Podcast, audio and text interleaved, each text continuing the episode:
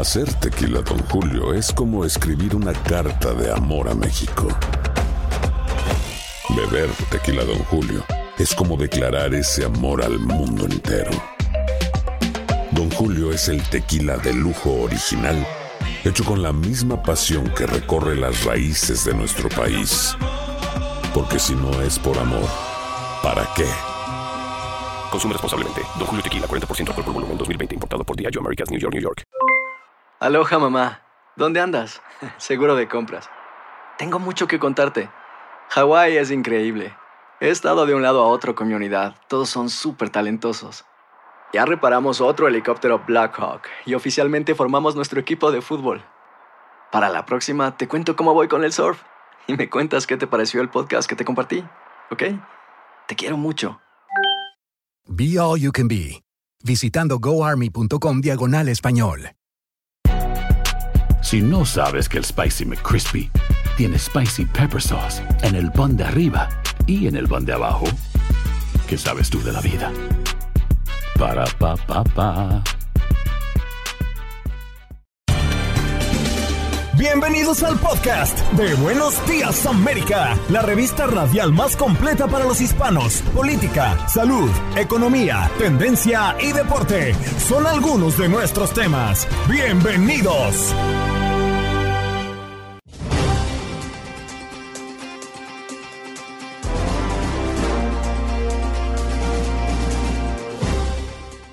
Muy buenos días, América de costa a costa. ¿Cómo están? Arrancando la semana con toda la actitud y después de un gran domingo de Super Bowl en el que quedan campeones los Chiefs, los jefes de Kansas City. Emocionante en esta eh, en este Super Tazón. Estaremos platicando de todo lo que aconteció, así como el show de medio tiempo también espectacular con Usher.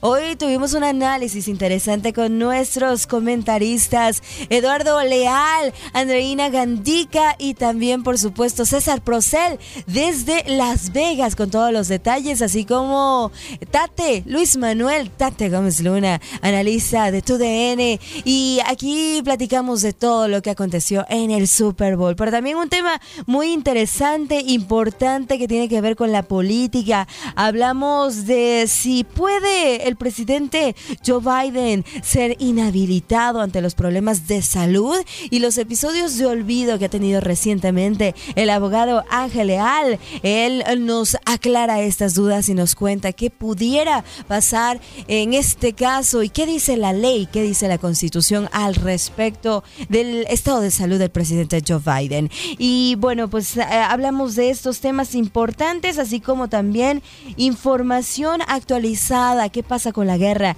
entre Israel y Hamas. Manolo González Moscote, experto en política internacional, nos cuenta y nos da más detalles sobre esta guerra que ya tiene más de cuatro meses de empezada desde aquel 7 de octubre cuando jamás atacó Israel. Bueno, ¿qué ha pasado después de estos cuatro meses de la guerra? Vamos a platicar de esto y mucho más. Quédese con nosotros. Esto es Buenos Días América, el podcast. Aquí en estos micrófonos los saluda Janet Vázquez. ¿Qué pasó? Las noticias relevantes. Las historias destacadas. El resumen de lo más importante. Estos son los titulares. Mi memoria está bien. Un desafiante Biden rechaza el informe de fiscal especial que cuestiona su memoria y edad. El documento señala que durante los interrogatorios que se le hicieron en el 2023, el mandatario en ocasiones no pudo recordar cuándo fue vicepresidente o cuándo murió su hijo. Greg Abbott anuncia la instalación de más alambre de púas a lo largo de la frontera sur de Texas. En una conferencia de prensa desde Eagle Pass, el gobernador de Texas informó que hará una expansión de su operativo de seguridad en la frontera sur del estado, instalando más alambre de púas desde El Paso hasta Bronzeville. Seguimos hablando de inmigración porque se multiplican las peticiones de asilo de mexicanos en Estados Unidos. La mayoría intenta huir del crimen organizado, según reportes oficiales. Durante el último año, las peticiones de asilo por miedo creíble de parte de mexicanos aumentaron en un, en un 564%.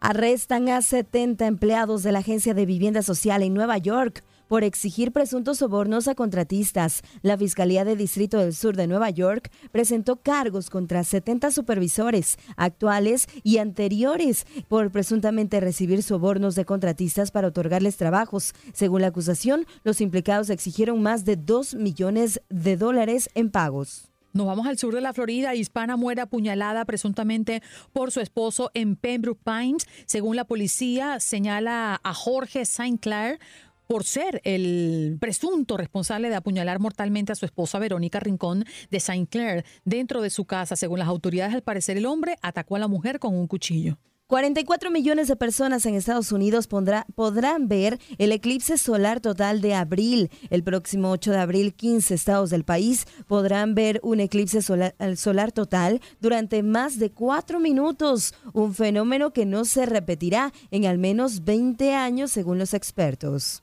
Los candidatos a la Fiscalía del Condado de Cook en Illinois tuvieron un debate anoche donde emitieron sus posturas sobre temas prioritarios como la inseguridad, la forma de manejar los arrestos en el condado y el uso de armas. Turista resulta herida durante tiroteo en Times Square. Policía busca sospechoso. Una turista que se encontraba al interior de una tienda en Times Square resultó herida durante un intento de robo a una tienda deportiva que terminó en balacera en Manhattan. Y nos vamos, por supuesto, a la información deportiva, porque tenemos mucha actividad. Los Tigres del Licey y Tiburones de la Guaira pelearán por la corona de la Serie del Caribe 2024 en el Lone Depot Park.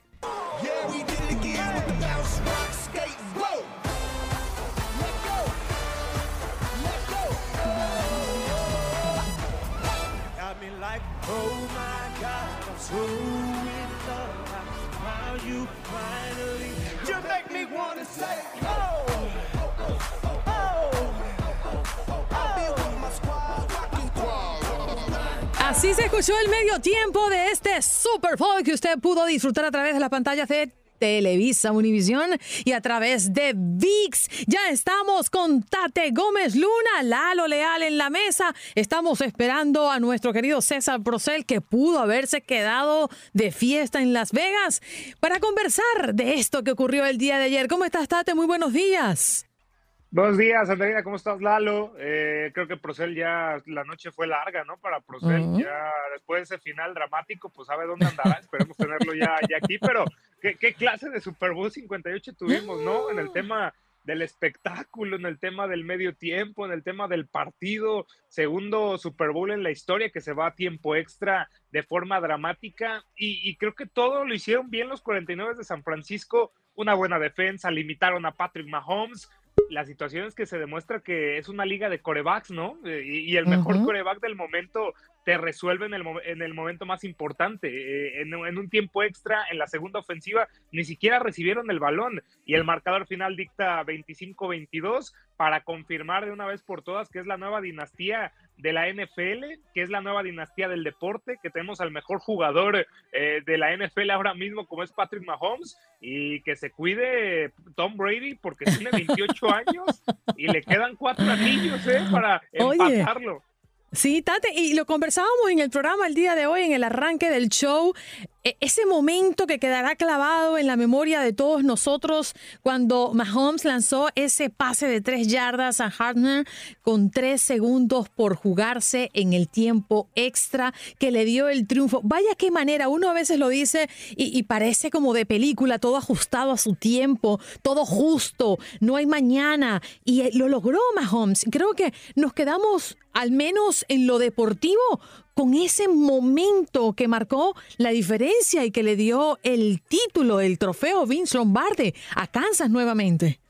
Sí, no, no, no, y, quedará también eh, marcado. Eh, yo, yo, yo que no le voy a los 49 de San Francisco, dolió, dolió, dolió la, la derrota. Y es que hay formas de perder, ¿no? Y creo que la peor de ellas es eh, haber estado prácticamente a una ofensiva de, ganarlo. Iban ganando 22 de 19 y no hay que olvidar que, había iniciado 10-0 los 49 eh, de San Francisco. Se recuperan de aquella primera pérdida de balón de Christian McCaffrey. Después eh, paran en la primera ofensiva los jefes de Kansas City. Viene un fumble por parte de Isaías Pacheco y de ahí veíamos el gol de campo más largo en la carrera de Moody de 55 yardas, el pateador de los 49, el touchdown también eh, posteriormente de los 49 para ponerse de 10 a 0, pero sí, la imagen es que nunca se dan por vencido. Eh, Harrison Butker, el pateador también de los jefes de Kansas City, implementando condiciones 4 de 4, se fue perfecto en el partido y sí, la última ofensiva es maravillosa. Se cayó, se desinfló la defensa de los 49 de San Francisco y, Harman fue el, hombre que se llevó la recepción de touchdown, pero ya, ya al fin apareció Travis Kelsey, Rashi Rice, ya veíamos también a Pacheco que seguía corriendo, o sea, todos participaron en la última ofensiva de los jefes de Kansas City, pero quedará también eh, en la imagen de todos cómo Patrick Mahomes lanza la, el ovoide para que venga el último touchdown. Increíble. Ya tenemos a César Procel, creo que se nos fue. A ver si volvemos a conectar con César Procel, creo que ya lo tenemos. A ver, muy buenos días, César. ¿Cómo estuvo esa noche? Ay, qué noche la de anoche. ¿Qué tal? Buenos días, Andreina, Tate, Lalo, ¿cómo estamos? Sí, mira, pues eh, la noche, fíjate que la noche de anoche, sorpresivamente, bueno, no voy a decir sorpresivamente porque mm. no, no me sorprendió. ¿A qué voy con esto? No, no, no tanto por el resultado del juego, ya Tate lo explicó eso muy bien, pero algo que yo sigo sin entender es la energía de los aficionados de Kansas City es una energía muy rara. Eh, de llegada, de, o sea, porque mira, de ida hacia el estadio, los escandalosos eran los 49ers. De hecho, toda la semana en, la calle, aquí afuera en el Las Vegas Strip, entre casinos, el escándalo eran 49ers, que bang, bang, 49ers gang, y escándalo, y gritando eh, eh, rumbo al estadio en la mañana de camionetas y carros eh, tocando el claxon, sonando con banderas afuera de las ventanas, grite y grite y grite, puros de los 49ers. O sea, la energía de todo 49ers. En el estadio, yo creo que el 60% eran aficionados de los 49ers y, y, el 40 o 30% eran de los Kansas City Chiefs y el otro 10% eran neutrales. Bueno, el escándalo todo el estadio fue de los 49ers. Ya en la, última, en la última parte, cuando ya la veían perdida, entonces ahí sí enmudeció el palenque, ¿no? Como dice la canción. Y termina el juego, ganan los Kansas City Chiefs. Y pues obviamente los que le van a los 49ers salen del estadio como si fueran un funeral, ¿no? O sea, todos calladitos, ¿no? Nadie vaya de qué manera se le escapó la victoria, ¿no? Pues llorando, llorando. Sí, o sea, la cruz azulada típica de Kyle Shanahan, ¿no? Que siempre pierde por remontada, eh, una vez con Tom Brady y ahora otra vez ya tres, tres Super Bowls así. Pero, pero me dice, me dice nuestro compañero José López, dice, voy a grabar reacciones de los Kansas City Chiefs. Le dije, dale, yo me voy a la conferencia de prensa. Entonces, yo decía, pero ¿qué reacciones va a tener? O sea, iban así, mira, con la cabecita abajo, iban, este, iban calladitos, platicando, sonriendo nada más pero no había escándalo, no había así como que una fiesta, hasta dije, bueno, ganaron o perdieron, ¿qué pasó? ¿Saben algo que yo no sé? No, súper tranquilos, súper relajados. Es como una, una base de afición demasiado complaciente, no son exigentes, pasivas, muy familiares. Yo creo que también es la palabra, porque la mayoría de ellos venían en familia, venían con este, venían matrimonios, venían personas mayores. Eh, sí había jóvenes, pero siempre, como te digo, venían como en, una, en un círculo familiar de comparado de los 49ers que veían mucho, muchos solteros, muchos chavos solteros, eh, chavas solteras y escandalosos todos, los de los Kansas City Chiefs, mira, calladitos, mesurados, no dijeron nada.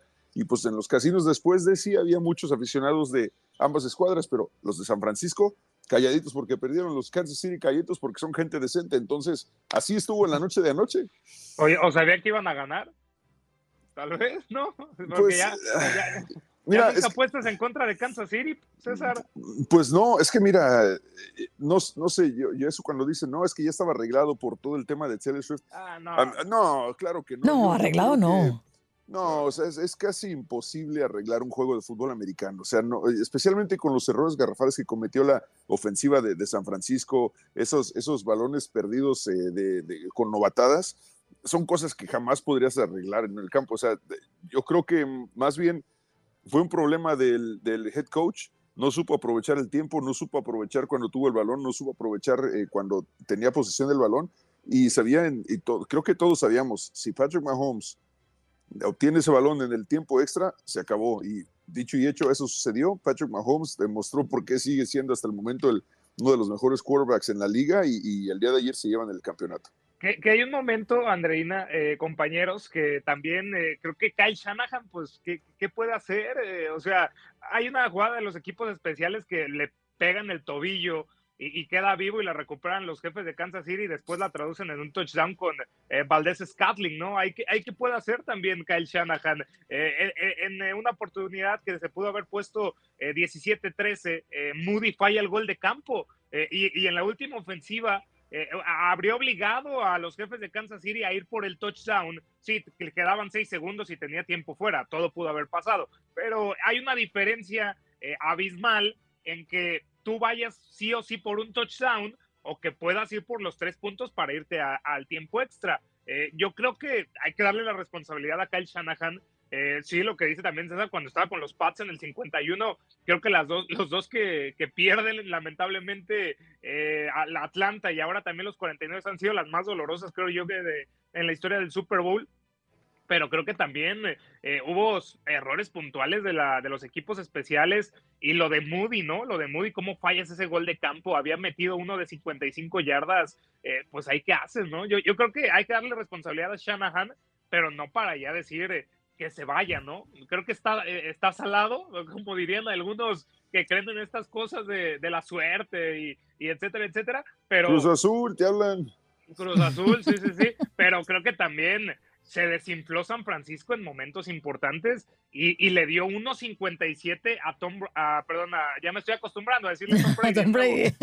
a Patrick Mahomes, eh, al nuevo Tom Brady. Al Tom Brady. 1.57 en tiempo extra es un mundo para Patrick Mahomes y ya vimos lo que te, lo que te puede pasar. Hay que matar a, los jefes de Kansas City como lo mató Eli Manning a Tom Brady dos veces en el Super Bowl, como lo mató Nick Foles y como lo mató Tom Brady con los Bucaneros de Tampa Bay. En aquel partido metió menos de 10 puntos y los Bucaneros metieron más de 30. Es decir, mata a Kansas City mata a Tom Brady y vas a ganar. Si no los matas y los dejas vivos hasta el último momento, pasa lo que pasó los jefes de Kansas City te van a ganar en cualquier momento.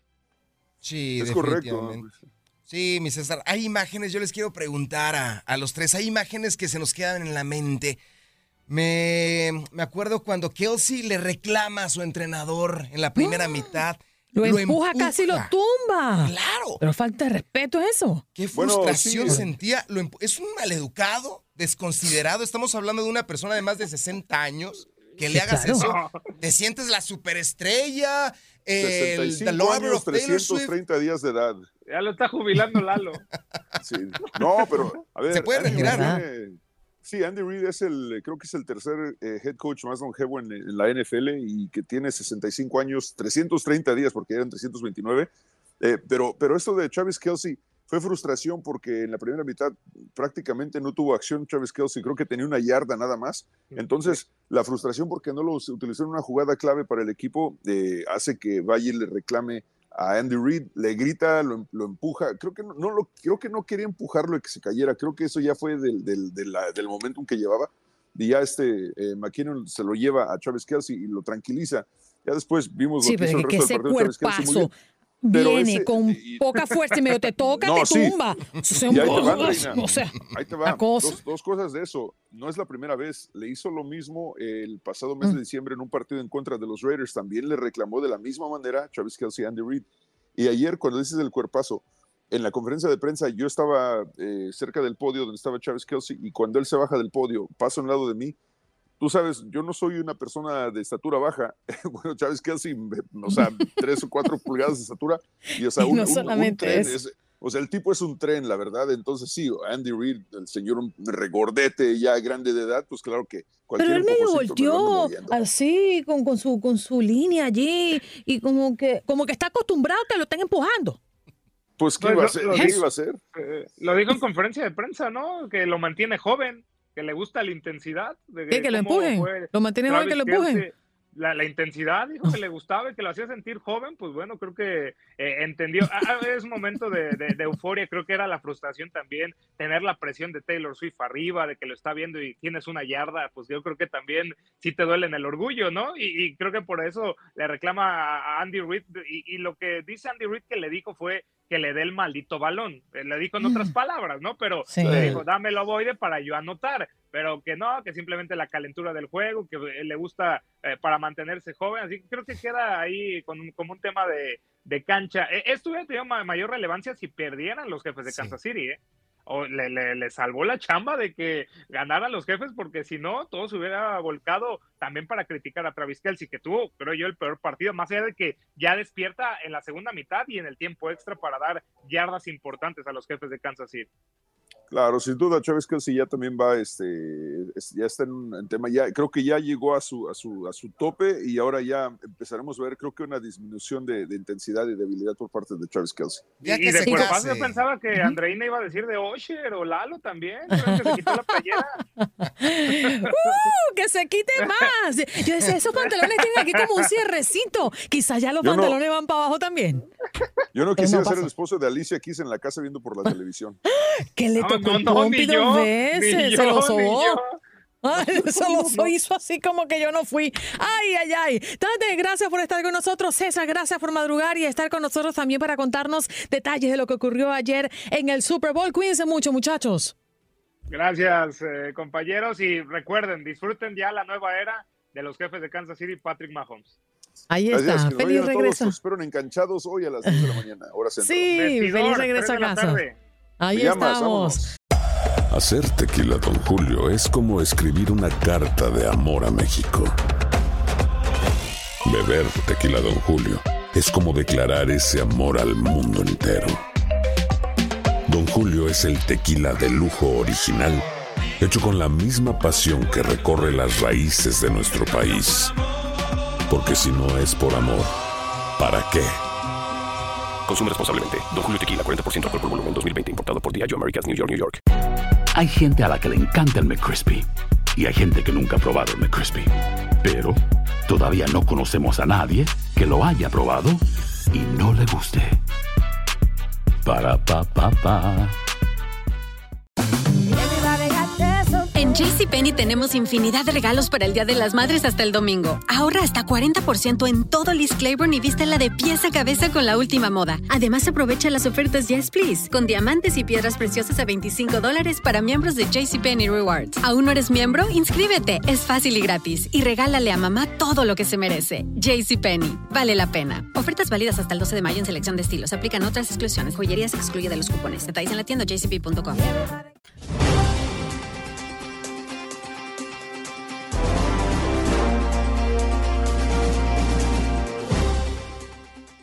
Saludamos a Ángel Leal, abogado constitucionalista que ya está con nosotros para abordar inclusive este tema que hemos sostenido como tema del día en el programa de hoy. ¿Cómo está, abogado? Muy buenos días. Gracias por estar aquí con nosotros. Andreina, qué gusto de saludarle. Buenos días. Eh, feliz comienzo de semana. Muchísimas gracias. Bueno, varios legisladores republicanos están urgiendo a los miembros del gabinete del presidente Biden a que invoque una enmienda de la Constitución para inhabilitarlo del cargo después de que un informe de un fiscal pusiera en cuestión la mala memoria del mandatario. A ver, abogado, ¿qué debe pasar? Primero para entender si ciertamente el presidente tiene un grave problema de memoria y luego llevarlo a la inhabilitación. ¿Qué tiene que ocurrir? Bueno, básicamente esto se trata de la, cuarta sección de la vigésima quinta enmienda de la Constitución.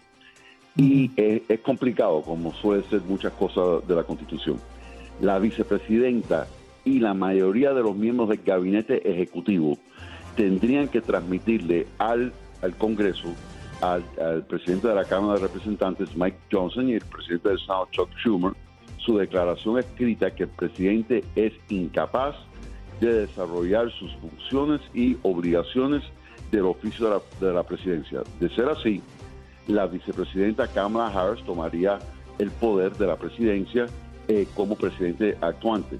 Ahora bien, el presidente tiene derecho de transmitir por escrito al presidente del Senado y al presidente de la Cámara su declaración escrita que considera que dicha discapacidad no existe y él resumirá los poderes y las obligaciones de su, de su oficio, a no ser que la vicepresidenta y la mayoría de los miembros del gabinete de nuevo en un plazo que no exceda cuatro días, le comunican al Congreso, al presidente de ambas cámaras, lo mismo, que considera que el presidente sigue discapacitado. De ser así, el Congreso se tiene que reunir en un plazo de tiempo de no más de 48 horas y tienen 21 días para celebrar un voto Y si ambas cámaras de Congreso llegaran a votar dos terceras partes que consideran que el presidente efectivamente está discapacitado, pues entonces quedaría la vicepresidenta como presidente actuante. De lo contrario, el presidente mantiene el oficio. Abogado, buenos días, un gusto saludarlo. Pero ese escrito que puede presentar eh, el presidente Joe Biden como un recurso legal para, eh, pues, eh, demostrar que no, pues, no está incapacitado, que no tiene esos problemas de salud, debe de ir acompañado de algún fundamento que realmente demuestre, no sé, algún tema médico o, o cómo puede sustentarlo, cómo puede justificar el que, bueno, pues no tiene ningún problema de salud y que puede seguir al frente de la presidencia? Bueno, eh, muy buena pregunta de su parte y por eso es tan polémico este reporte del fiscal especial encargado Robert Hur referente al tema de los documentos clasificados. Y todo comienza por ese reporte. En realidad no hay un mecanismo para que eh, oficialmente, constitucionalmente, aparte de esta, de esta enmienda, no hay un mecanismo para en realidad demostrar su eh, capacidad o competencia mental de ejercer la presidencia. Muchos presidentes se someten voluntariamente a exámenes médicos, publican los informes de los exámenes médicos, pero realmente no es un requisito legal. Lo hacen porque consideran que, como presidente que le corresponde informar al pueblo americano de que eh, tienen las facultades y la salud para desarrollar el cargo, pero no hay un no hay un requisito para que eso suceda y entonces lo que estamos viendo es que están públicamente refutando algunas de las conclusiones o observaciones, mejor dicho, del fiscal general eh, especial encargado eh, de este asunto para tratar de demostrar que realmente sí ocupa las facultades mentales necesarias para desarrollar el cargo.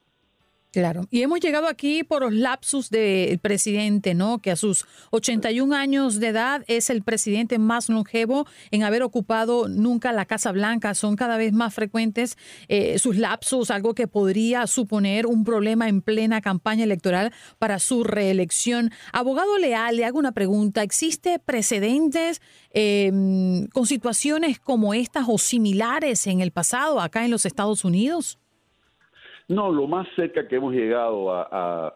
Eh, eh, hay una sección eh, de esta enmienda de que cuando el presidente transmite al presidente del Senado y de la Cámara su discapacidad temporal, entonces durante ese tiempo de, discapacidad temporal la vicepresidenta actúa como presidente y eso generalmente ocurre cuando se somete a algún tipo de procedimiento quirúrgico, una colonoscopía, cosas así, donde hay una anestesia y hay que dejar a alguien a, cargo del, de la presidencia mientras que la persona esté bajo anestesia, pero eso es lo, más que nos hemos acercado a este tipo de situación. Esa es la sección 3.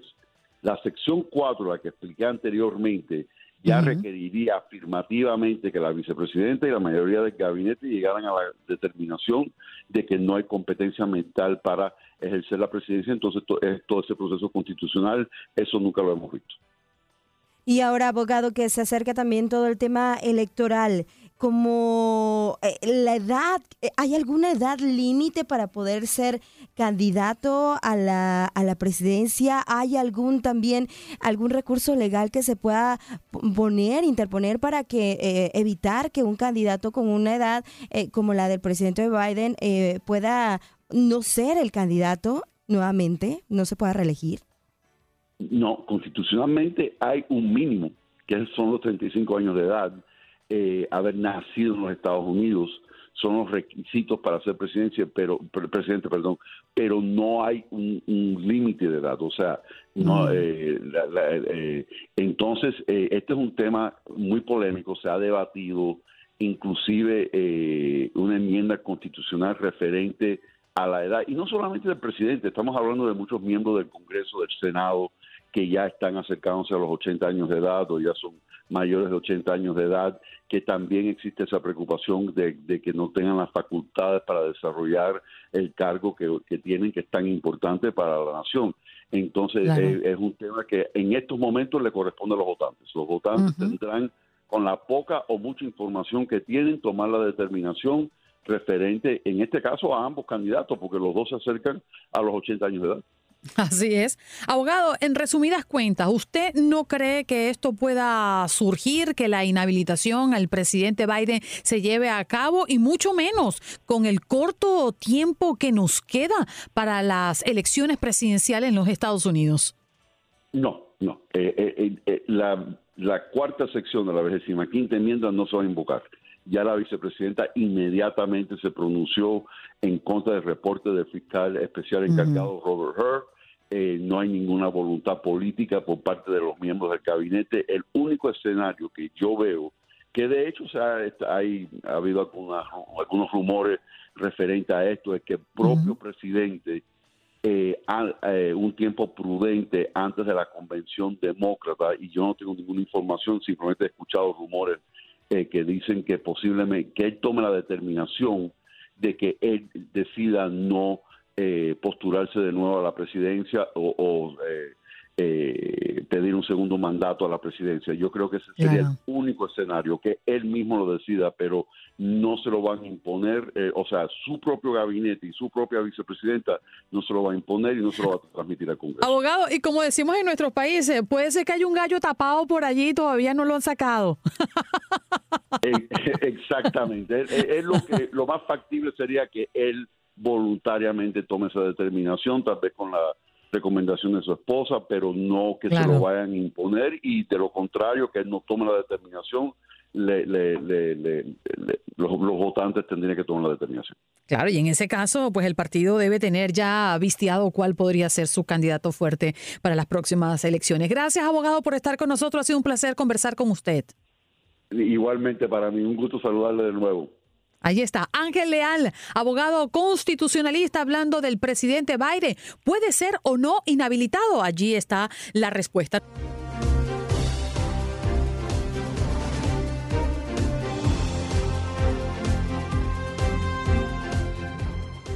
Y vámonos a saludar ahora a nuestro querido amigo Manolo González Moscote. Él es experto en temas internacionales, experto en política internacional y ya lo tenemos aquí.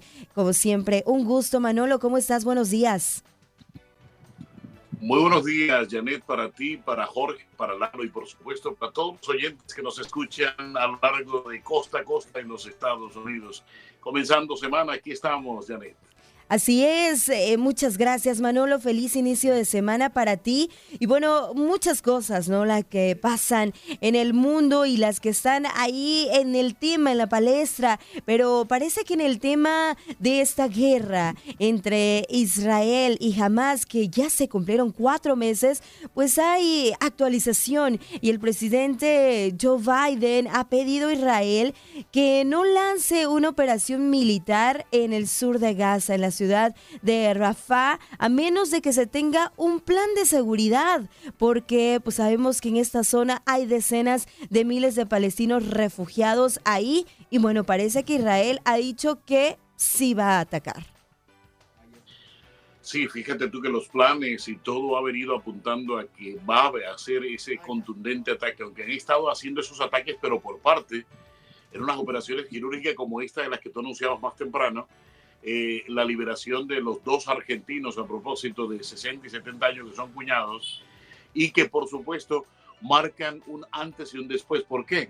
Porque entonces está claro de que Israel tiene información fidedigna donde eventualmente podrían tener a los rehenes y la forma como operar o atacar. Esta fue una operación eh, muy bien calculada a propósito para poderle resguardar la vida a estos dos rehenes que lograron salir de allí con carros blindados y luego transportados en helicópteros hasta luego eh, ser hospitalizados y dar un, parte de victoria eh, a sus familiares, invitándolos a que fueran al hospital a encontrarse con ellos. Pero lo que sí está claro es que Israel está muy, muy, muy enfocado en esto, en todo lo que es la parte sur de Gaza. Pero hay algo también importante, ¿y sabes qué es?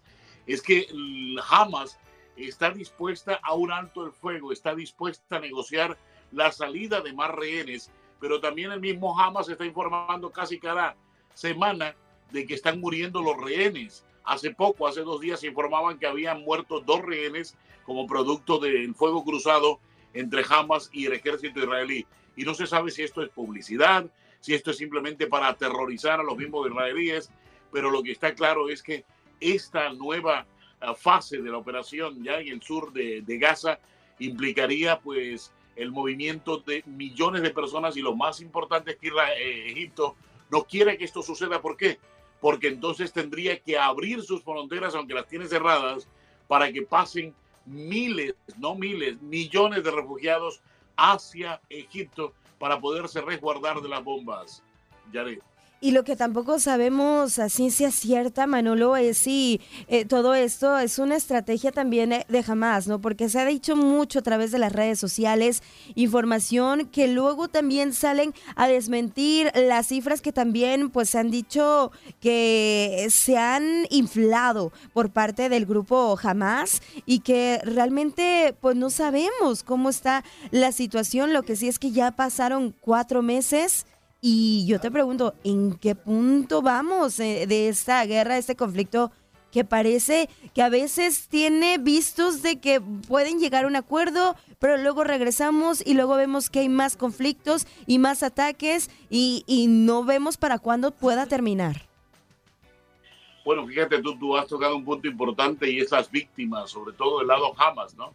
El Ministerio de Salud de Hamas, que controla Hamas allí en, en, en, en esa zona, pues están las informaciones de alrededor de 28.178 muertos que llevan de parte de los civiles y más de 60.000 heridos que han provocado esta guerra. Pero fíjate, a pesar de ese alto número que ellos están señalando, a pesar de ese número, el mismo Hamas no da su brazo a torcer y está empeñado, obviamente, en seguir haciendo la guerra y causándole daño a su pueblo. Pero aquí está algo muy, muy, muy de frente y es que Israel no va a parar hasta cuando no tenga esos rehenes de vuelta, si sean vivos o muertos, pero hasta que no tenga conocimiento de ellos, Israel no va a parar. Las fuerzas de defensa de Israel están muy comprometidas. Además, a Netanyahu, que tiene una presión política en este momento, el primer ministro, eh, se está pidiendo elecciones anticipadas a los cuales se va a ceder. Va a haber un cambio de gobierno en medio de la guerra, una cosa insólita también que puede suceder, pero es la gente que quiere ver resultados más contundente. El pueblo israelí quiere ver resultados más contundentes frente a esta guerra y esto es lo que podría también determinar un antes o un después en esta guerra. Las elecciones que se aproximan, que se deben programar eh, elecciones anticipadas, Janet. Sí, definitivamente, Manolo. Y mira, hay tantas historias y tantos eh, casos que conocemos en medio de toda esta guerra, pero hay uno en especial de una pequeña de seis años que estuvo eh, pidiendo apoyo, ayuda para que la rescataran después de que el auto de su familia estaba o había sido atacado y la niña suplicaba ser rescatada porque ella decía, tengo mucho miedo, no sé si lo viste, si lo escuchaste escuchaste porque también se, se filtró el audio incluso de, de esta pequeña, la llamada que le hacía a la media luna roja palestina pidiendo ayuda y yo decía, a ver, pero ¿por qué tuvieron que pasar tantas horas? Y de hecho este fin de semana se dio a conocer que el auto de la pequeña niña, así como su familia, pues fue hallado eh, pues totalmente calcinado, ¿no? Y, y, que, bueno, pues hallaron muerta a la pequeña niña palestina, que, que fue realmente doloroso. Eh, pero yo me preguntaba, a ver, es que, eh, ¿por qué tuvieron que pasar tantas horas? Y no pudieron rescatarla, no pudieron ayudarla, estaban con ella en la, en la línea. ¿Cómo está la situación? que vemos eh, lejano, pero que realmente es desgarrador todo lo que se vive y pasa allá. Mira, el caso de la niña, que es un caso que ha conmovido al mundo, por supuesto, por la dimensión de lo que pasó. Ella prácticamente, bueno, pidiendo ayuda y finalmente nada de esto pasó. Pero hay algo aquí bien interesante y sabes que es que el caso de la niña es uno dentro de millones de casos que se están presentando, Janet.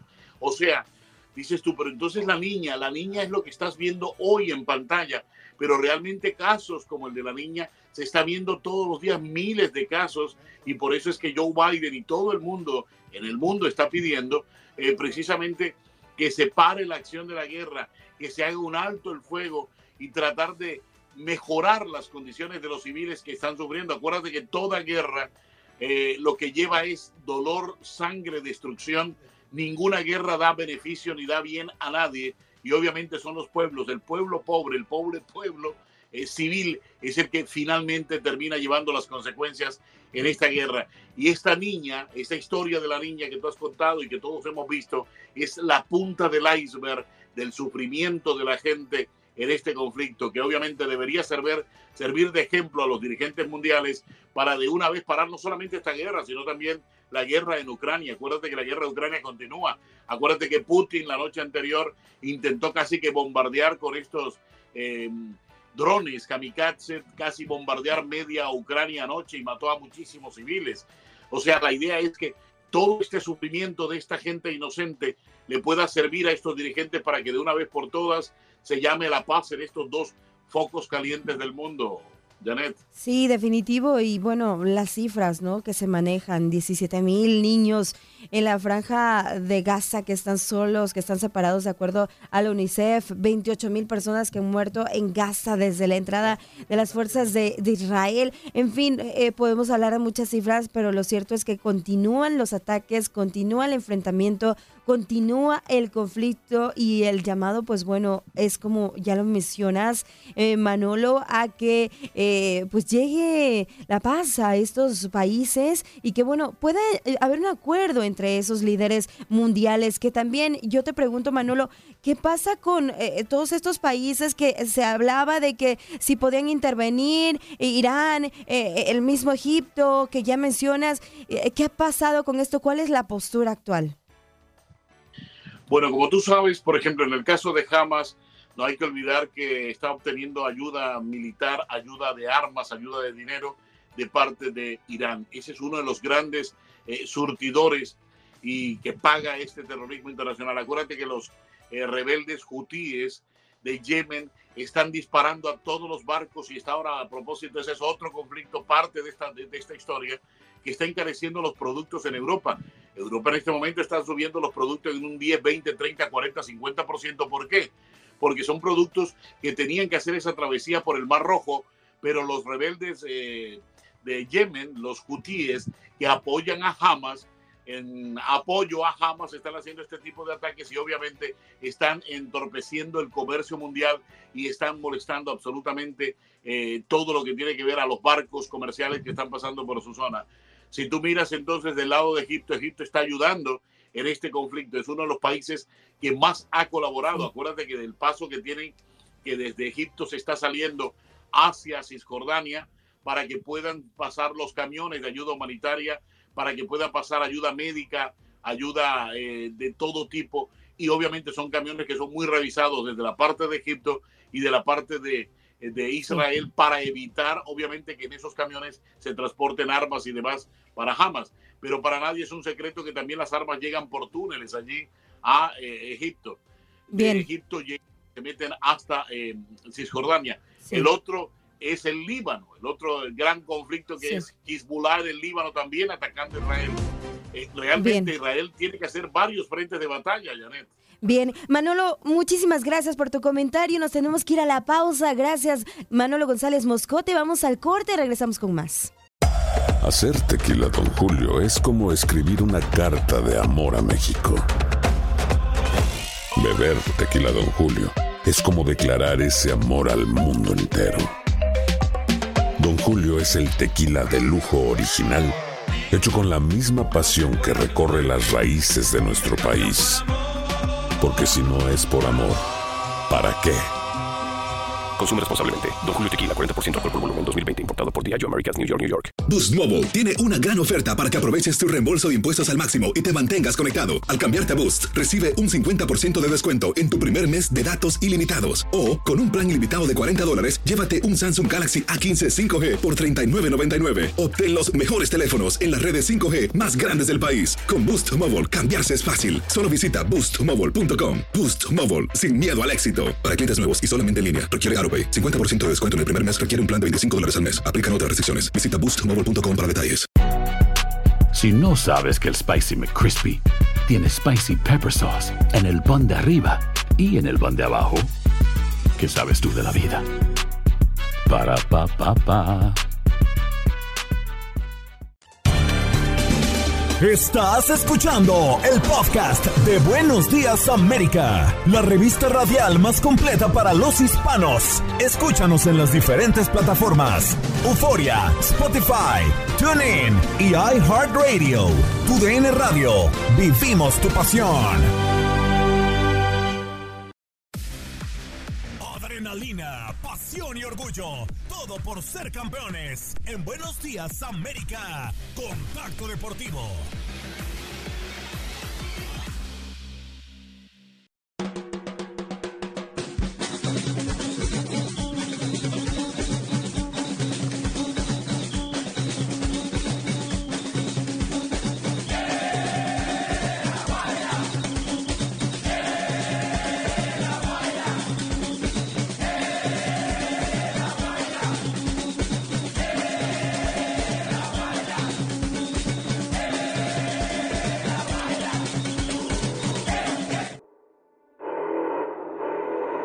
Mami, ¿qué tú quieres? Aquí llegó tu tiburón. Aquí llegó tu tiburón. Aquí llegó tu tiburón. Aquí llegó tu tiburón. Aquí llegó tu tiburón. Aquí llegó tu tiburón. Ay, ay, ay, aquí llegó tu tiburón que mira cómo muerde, cariño. Cómo muerde la verdad que estos tiburones derrotaron a los Suns de Curazao que venían encendidos, como tú lo dices, venían prendidos. Y este equipo de los tiburones de la Guaira, lo dijiste desde el primer día, anda que no cree nadie. Directo a la final, tal como lo pronosticaste el día de ayer contra Tigres de Licey. El clásico van a pelear por la corona de la Serie del Caribe 2024 allá en el Lone Depot Park. Y serás testigo, querida Andreina, de este enfrentamiento electrizante. Sí, señora, estamos ya comprando boletos. Los boletos están un poco más caros que ir a ver a República Dominicana, Venezuela en la en el primer juego de la fase eh, inicial. Este, pero bueno, vamos a hacer todo lo posible por estar allí en el Lone Depot Park. Eh, nada, aleteando con ese tiburón que esperemos hoy sean campeón de esta serie del Caribe, una serie del Caribe eh, que tiene un toque distinto porque por primera vez se lleva a cabo en un estadio de grandes ligas y vaya la fiesta de Miami, aquí hay mucho venezolano que seguramente festejará y mucha gente estará corriendo esta celebración y las van a pegar. Final de serie del Caribe con el Super Bowl el próximo domingo, fiesta todo el fin de semana. Fiesta todo el fin de semana, más un cumpleaños muy pero muy especial.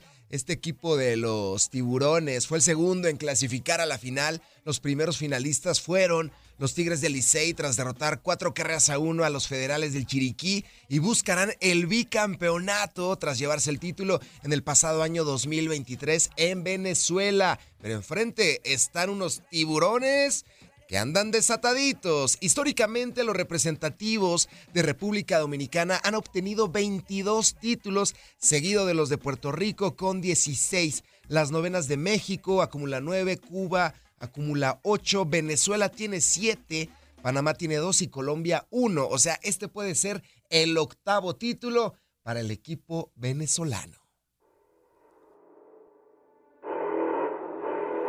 Mami, ¿qué tú quieres? Aquí llegó tu tiburón. Aquí llegó tu tiburón. Aquí llegó tu tiburón. Aquí llegó tu tiburón.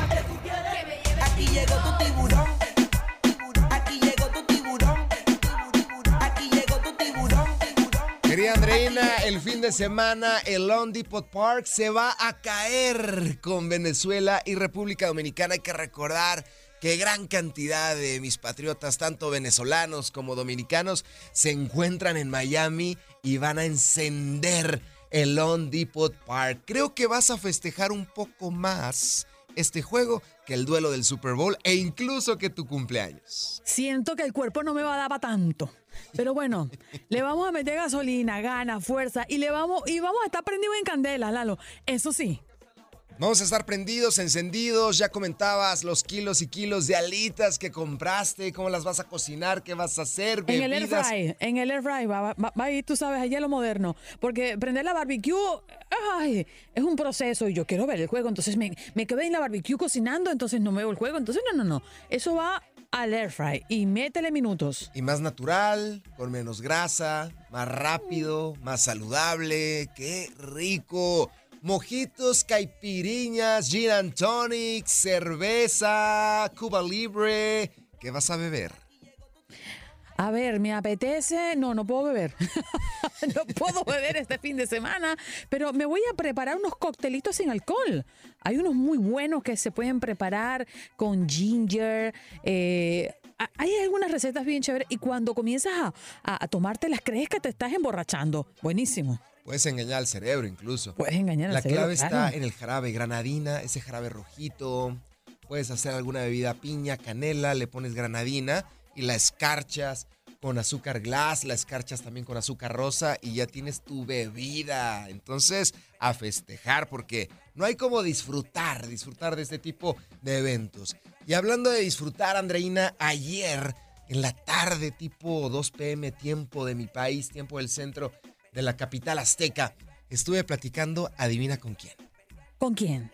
Yo sé que es tu segundo favorito, no es tu primer favorito, pero lamentablemente el primer favorito no me contestó, que es Lionel Messi. Pero Cristiano Ronaldo sí me contestó el teléfono. Uh, ¿qué Ayer estuvimos dijo, platicando Cristi? una hora y me comentó, hoy, ma, a mañana cumpleaños, Andreina. Le dije, sí, Cris, y te grabó un mensaje, Andreina. ¿Really? Cristiano Ronaldo Oh, CR7 bueno, qué en exclusiva te manda este audio.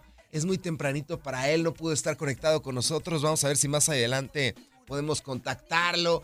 Pero por lo pronto te dejó este mensaje CR7 con dedicatoria especial.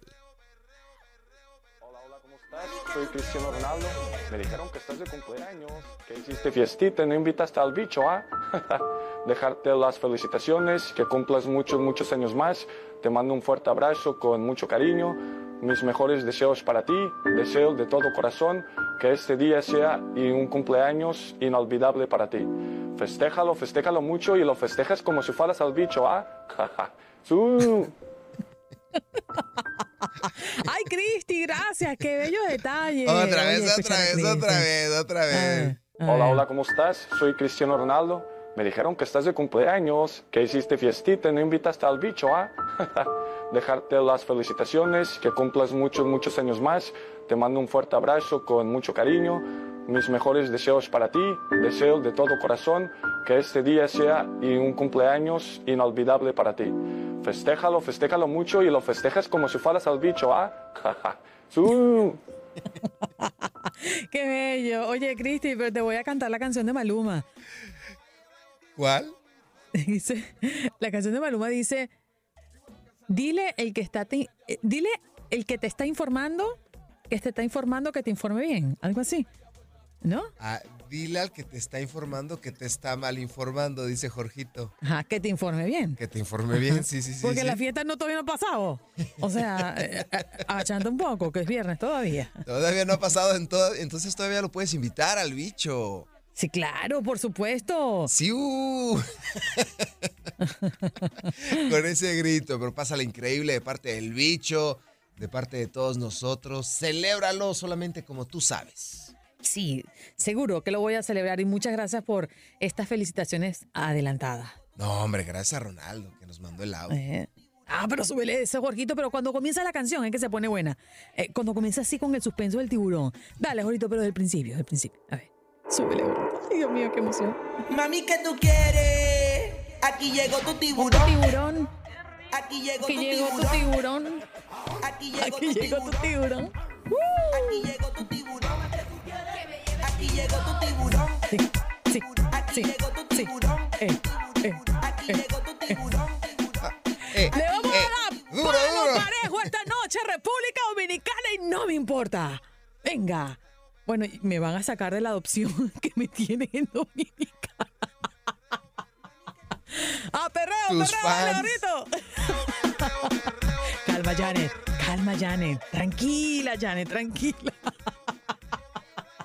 Ay, ay, ay. Mira, eh, eh, Lalo, yo creo que mis, mis dominicanos queridos que me han adoptado, oye, me van a sacar de la adopción, ¿eh? Sí, ya te tiene como propia, como su conacional y de repente, pero deporte es deporte, rivalidad es rivalidad, se puede. Ay, Dios mío, cómo se goza. Lo siento, lo siento, pero yo tengo que irle a los tiburones, o sea, of course. Pero vamos a disfrutar esta noche en el Don Depot Park. La vamos a pasar bomba. A tu más puro estilo, ahí en el Lone Depot Park, estadio repleto. No va a caber ni una sola alma y ahí vas a estar para disfrutar de este triunfo. Muy al pendiente, estaremos muy al pendiente del resultado, todo el éxito y claro que sí, quítenles el bicampeonato a los Tigres del Licey. Aquí llegó tu tiburón. Aquí llegó tu tiburón. Aquí llegó tu tiburón. Ay, Dios mío querido, vámonos. Final de Serie del Caribe, 8 de la noche, hora este. Lo vamos a disfrutar. República Dominicana, Venezuela. Venezuela le va a dar palo. Para... Perdón, perdón, perdón. Muchísimas gracias, Andreina, fanáticas y fanáticos, apasionadas y apasionados. Estos son los deportes en Buenos Días América.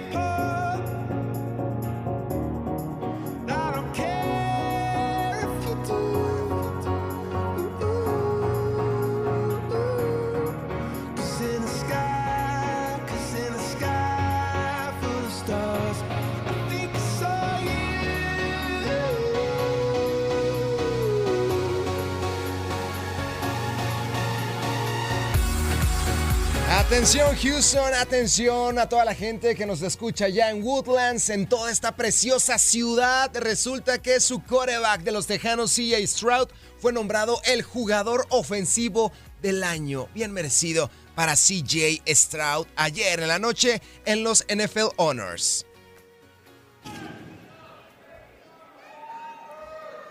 And the 2023 AP Rookie of the Year is Family Ties, CJ Stroud.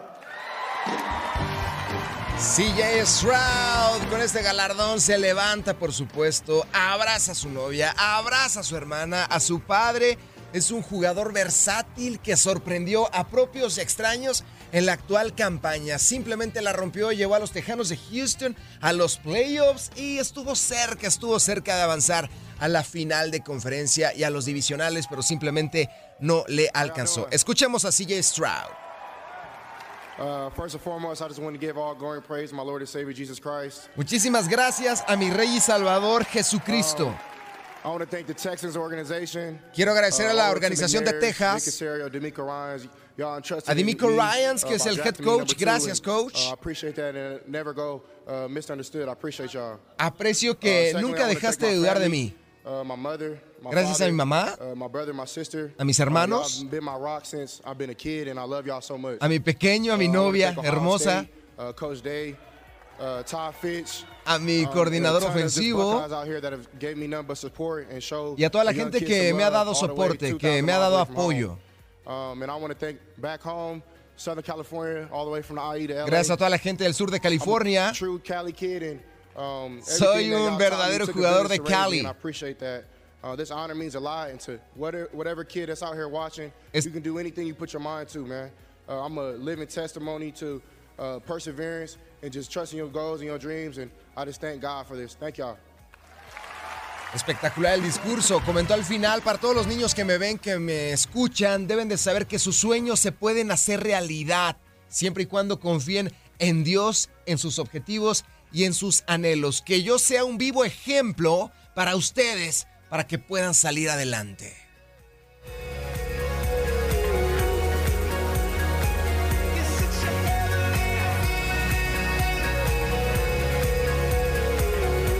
Aquí somos muy versátiles y de lo voy de los emparrillados nos vamos por supuesto al fútbol internacional, en específico al fútbol soccer. ¿Por qué?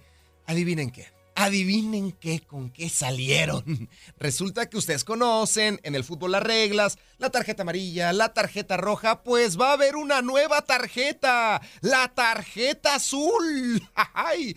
Va a prender definitivamente la cancha. ¿Para qué es esta tarjeta azul? Si de repente haces una falta táctica para consumir tiempo, te va la tarjeta azul. Si le reclamas al árbitro, te va la tarjeta azul. Dos tarjetas azules y saldrías expulsado. Hay que recordar que esto no es por una falta física per se, esto es por reprochar, por gritar, por decir groserías y también por hacerte el bobo dentro de la cancha, o sea, perder tiempo. La tarjeta azul se va o ya la están probando en estos momentos. Hoy es 9 de febrero. Ya la están probando en estos momentos, pero apenas va a estar en ligas amateur. Rápidamente las palabras de Carleto Ancelotti hablando de la tarjeta azul. ¿Qué le parece a usted lo de la tarjeta azul? Bueno, no sé, la tarjeta azul, no lo sé yo. La idea general que tengo de las reglas es de intentar de simplificar lo más posible.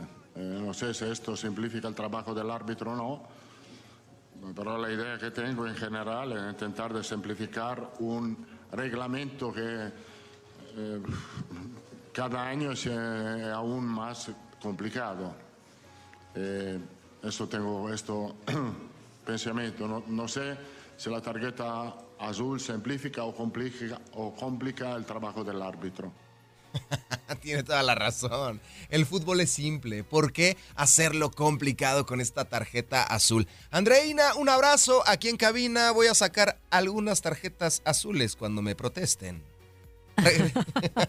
¿Quiénes te protestan? Háblame claro. Todos, todos y todas aquí me protestan mucho, ¿eh? Bastantito, bastantito.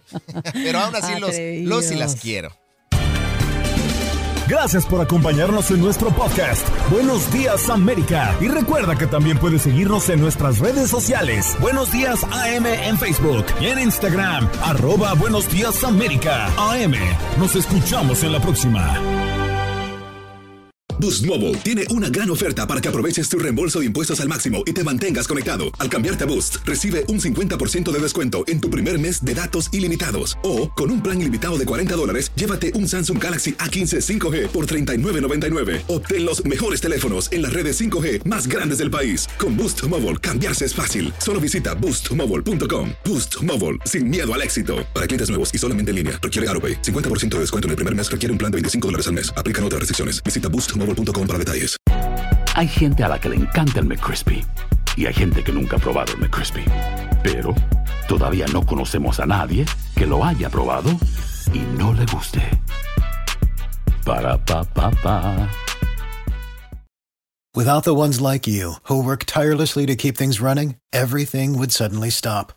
Hospitals, factories, schools, and power plants, they all depend on you. No matter the weather, emergency, or time of day, you're the ones who get it done. At Granger, we're here for you with professional grade industrial supplies. Count on real time product availability and fast delivery. Call clickgranger.com or just stop by. Granger for the ones who get it done.